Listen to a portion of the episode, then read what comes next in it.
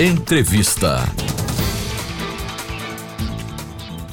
O professor da Escola de Nutrição Humana da Universidade McGill, no Canadá, e colaborador da FAO, Organização das Nações Unidas para Alimentação e Agricultura, Hugo Melgar, é o nosso entrevistado a partir de agora aqui na Rádio UFES FM. Satisfação em recebê-lo em nosso estúdio, professor. Com mais de 700 milhões de pessoas passando por insegurança alimentar grave no mundo e no Brasil com mais de 20 milhões de brasileiros não tendo o que comer todos os dias. O que esses números nos revelam, professor, sobre quais são as questões mais urgentes para o enfrentamento à fome? Boa tarde. Boa tarde, muito obrigado. Eu agradeço muito o convite.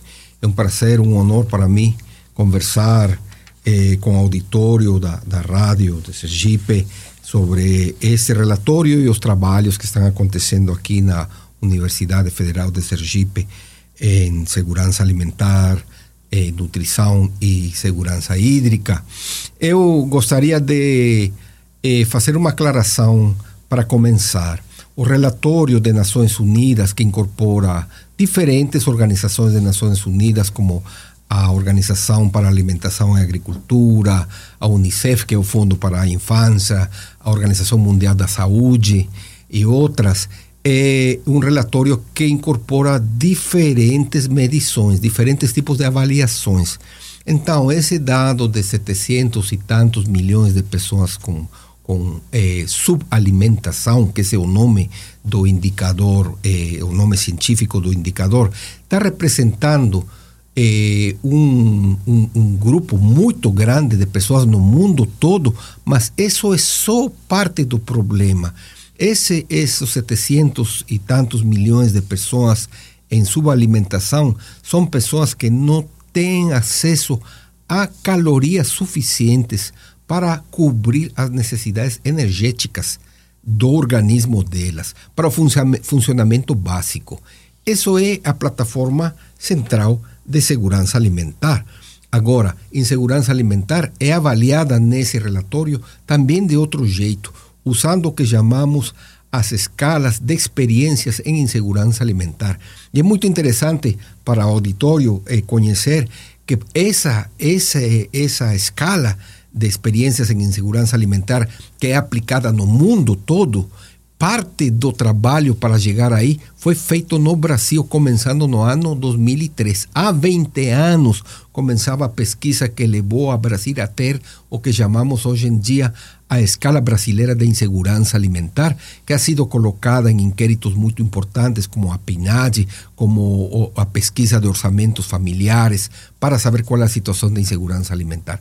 Nesse sentido, então, não estamos falando de 730 ou 700 e, e, e tantos milhões de pessoas com fome eh, ou em insegurança alimentar, sino que usando essa outra, essa outra escala, o relatório mostra que 30, 30%, 30% a nível mundial, incorporando aí eh, Norte América, os Estados Unidos, Europa, Japão, etc., 30% da população mundial está em lo que chamamos insegurança alimentar grave e insegurança alimentar moderada. E 30% da população mundial dá mais de 2,5 ou 2.500 milhões de pessoas. Então já é um número que é três vezes maior que o número que conversamos primeiro. Agora me permita, professor, qual é exatamente a definição de insegurança alimentar? Quais são os níveis de classificações para definir se ela é leve, moderada ou grave? É importante lembrar que insegurança alimentar grave significa que as pessoas estão com fome.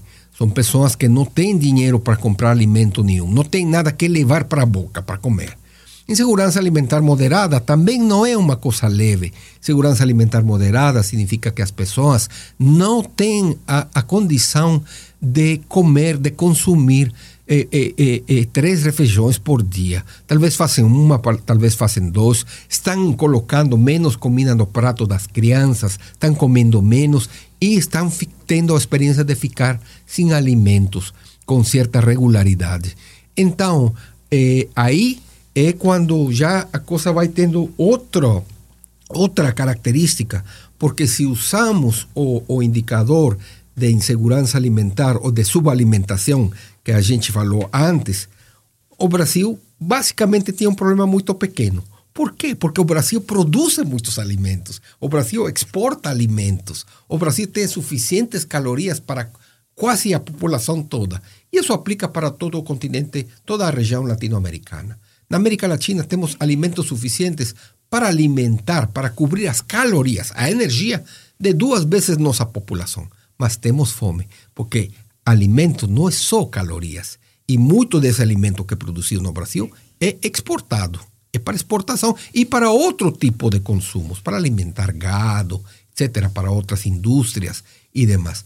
Então, eu eh, gostaria de nos concentrar nesse dado da escala de insegurança, de experiências em insegurança alimentar, que está mostrando que no Brasil temos perto de 21 milhões de pessoas com insegurança alimentar grave e além disso 49 milhões, 49 milhões de pessoas em insegurança alimentar moderada, 70 milhões de pessoas estão fazendo uma ou duas refeições por dia, estão comendo menos, estão ficando sem alimentos e estão com fome. 70,3 milhões de pessoas. Como falamos aqui no início da nossa entrevista, professor, o relatório da ONU revelou que no Brasil mais de 20 milhões de pessoas não têm o que se alimentar todos os dias. O que chama ainda mais atenção aqui no país em relação ao cenário da fome, professor?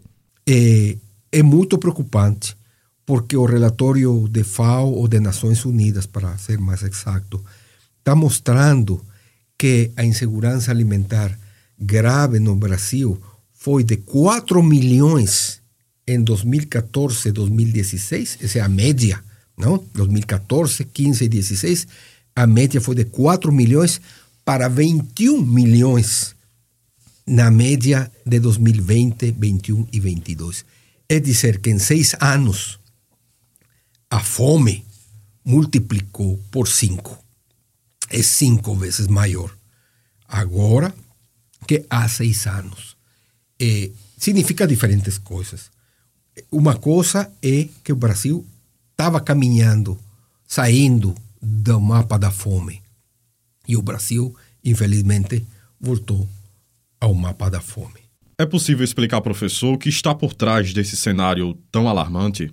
Bom, isso precisa de uma reflexão muito profunda. Eu vou tentar de ser breve nisso. É, eu he trabalhado em 50 países do mundo todo, quase todos os países da América Latina, países da África, da Ásia. E uma das coisas que ha feito a grande diferença nos países que han conseguido diminuir a fome, como o Brasil fez eh, há uns anos, começa com o que a gente chama vontade política é dizer, reconhecimento do problema. Não ter pior cego que aquele que não quer ver, certo? Assim se fala, pelo menos um ditado em espanhol, provavelmente em português também. Quando, quando as pessoas, as pessoas que estão eh, eh, eh, têm a responsabilidade de governar um país, um estado, uma cidade, acham que esse não é um problema, que o problema não existe, então não vai fazer nada para combater esse problema.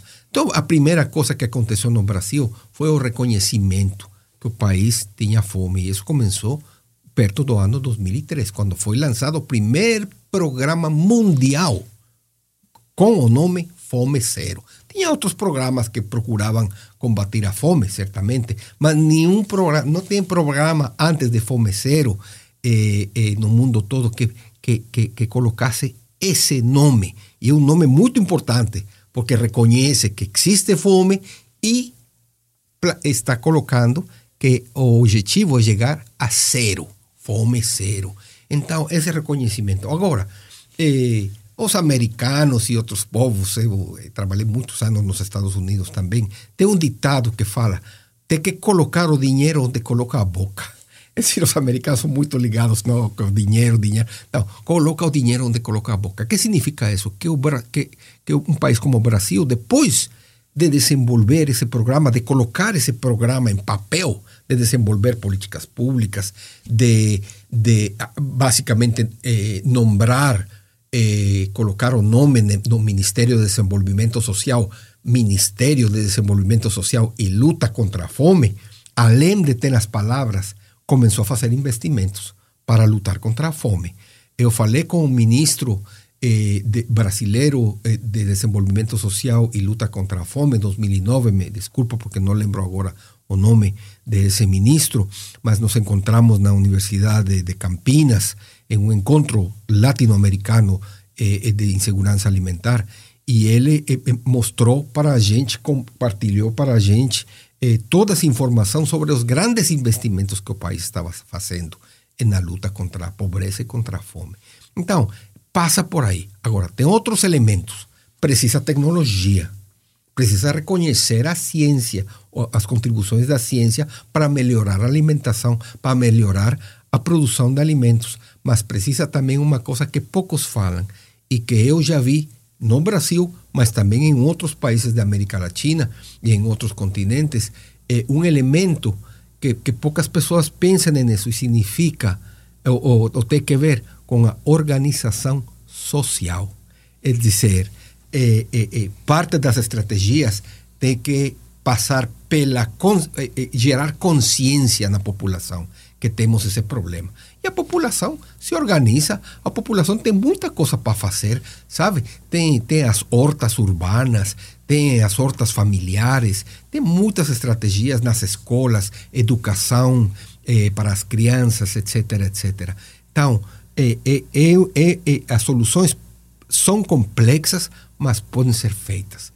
Vontade política, orçamentos suficientes, investimentos, reconhecimento da ciência e organização social para dar ideias.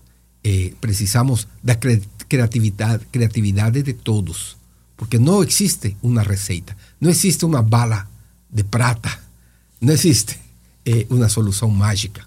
Uma última questão, professor. Qual a sua posição em relação a políticas públicas? Isso desde a transferência de renda à distribuição de alimento para combater a fome.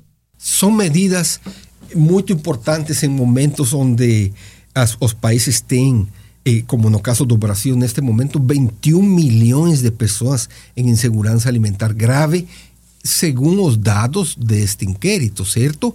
O inquérito da rede de, brasileira de pesquisa em segurança alimentar e nutrição estava falando de mais de 30 milhões de pessoas. Mas são 20 ou são 30 milhões?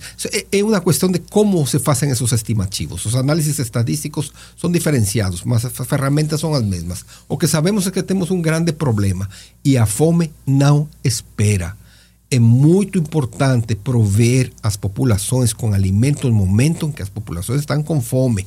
Temos muita gente ainda na rua pedindo comida e, e com crianças e essas pessoas precisam comida neste momento. Agora, o objetivo deve ser tirar elas dos programas emergenciais. Como? Gerando emprego, gerando renda, gerando programas de educação, gerando eh, eh, eh, oportunidades para sair da fome. Mas, no momento atual, essas são medidas muito importantes. Devem de ser colocadas também porque a alimentação é um direito humano. Isso é uma coisa está reconhecida pela Constituição de muitos países, está reconhecida pela Lei Orgânica de Segurança Alimentar do Brasil. Então, é, é, um direito das pessoas, não é um, não é um benefício, não é um presente para dar que estão recebendo, não. É um direito que tem. Mas é, não podemos ficar aí. É, não, o país não pode ficar é, só dando é, é, é, essa, essas transferências de renda ou só dando alimentos. Isso só é, só é uma fase de transição. Mas transição enquanto se estão construindo as outras oportunidades. É assim como eu é, vejo esse, esse, esse assunto. Professor Hugo Melgar, foi muito bom ouvi-lo aqui na Rádio UFIS FM. Obrigado pela entrevista.